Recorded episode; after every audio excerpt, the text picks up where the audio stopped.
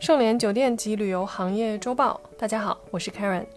本周呢，我们说说酒店里的那些迷信。或许你不曾留意，我们的日常消费场景下呢，有诸多的迷信。今天我们就说说酒店行业里的一些迷信。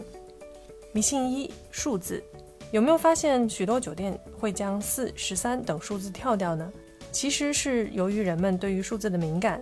中国人认为数字四谐音不吉利，而有些国家的文化呢，对于十三这个数字也颇有忌讳。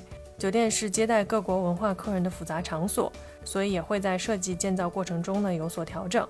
需要提醒的是，六在中国是吉利的数字，但在某些国家的文化当中呢是魔鬼的象征。所以，如果你的酒店有许多外宾，那么也需要考虑到六是否需要被避开。迷信二：不住尾房。尾房通常指走廊尽头的房间，许多人在住酒店时呢会提醒前台不要安排尾房。有些人认为呢，这些位置都比较偏远，人气比较薄弱。但客观来说，尾房确实存在一些缺点。比如说呢，因为设计师在规划尾房的时候呢，通常都是最末考虑的，所以它的客房面积跟设计呢，并不那么常规。再者，处在走廊末端的位置呢，会给人幽深的心理印象。而且尾房通常离电梯呢是比较远，对于拖着行李的客人及酒店服务的便利性来说呢，也会有一些影响。迷信三：入门打招呼。一个台湾朋友曾经告诉我，在进客房之前需要先敲三下门，表示自己要进去了，不要侵犯到看不见的朋友。但做了酒店行业后呢，才发现服务人员呢在开门之前通常会先敲三下，然后说“您好，服务员”或者“您好，housekeeping”。原因呢是避免误进入到有客人的客房里面。SOP 里面的操作呢要求敲三下，侧身开门或退后，然后再进入。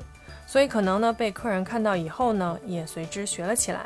迷信五：开灯关门。很多人告诉我呢，晚上住酒店一定要留一盏灯，这样更有安全感。而洗手间的门要关上，才不会有晦气。客观角度想想看呢，首先我们入住到了一个陌生的环境里面，那么对客房里面的摆件不一定熟悉。如果半夜起来上厕所，两眼一摸黑，很容易绊倒受伤。而洗手间通常会有潮气，影响睡眠，所以关上门可以阻挡一些不好的气味。迷信六：镜子不对床。恐怖片里常见的一个场景呢，就是主角半夜醒来，发现镜子里面爬出来一个恐怖的东西。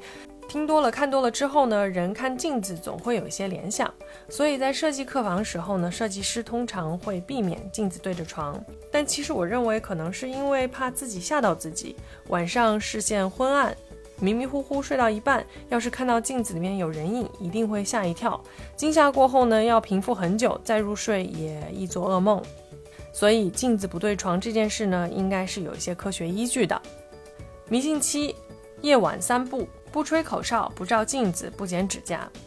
老人们认为呢，吹口哨的时候需要在丹田处呢沉一口气，再缓缓呼出。所欲吹口哨呢，被认为会导致人体真气的外泄。容易让人阳气不足，而夜晚呢又是阴气重的时候，吹口哨阳气外泄，阴气入体，对人的身体是不好的。对于不照镜子来说呢，听说镜子在风水里面呢是光煞，是一种辟邪的工具。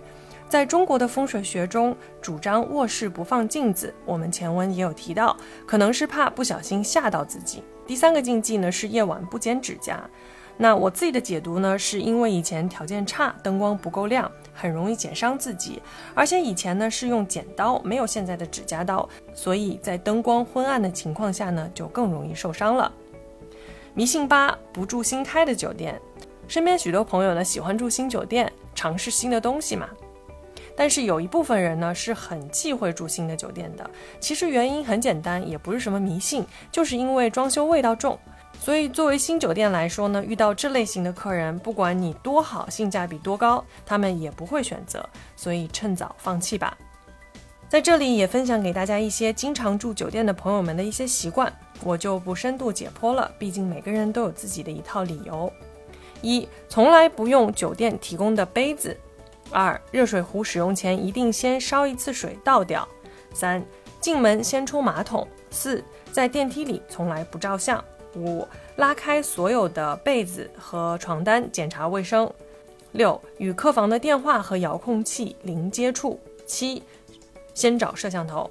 那这个摄像头呢是最近爆出来的新闻，大家有兴趣呢可以了解一下。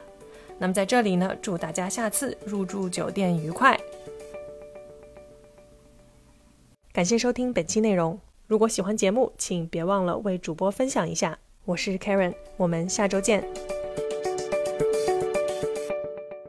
搜索公众号 A A H M C O，关注盛联国际，查看音频文字版。本节目由盛联国际独家制作播出。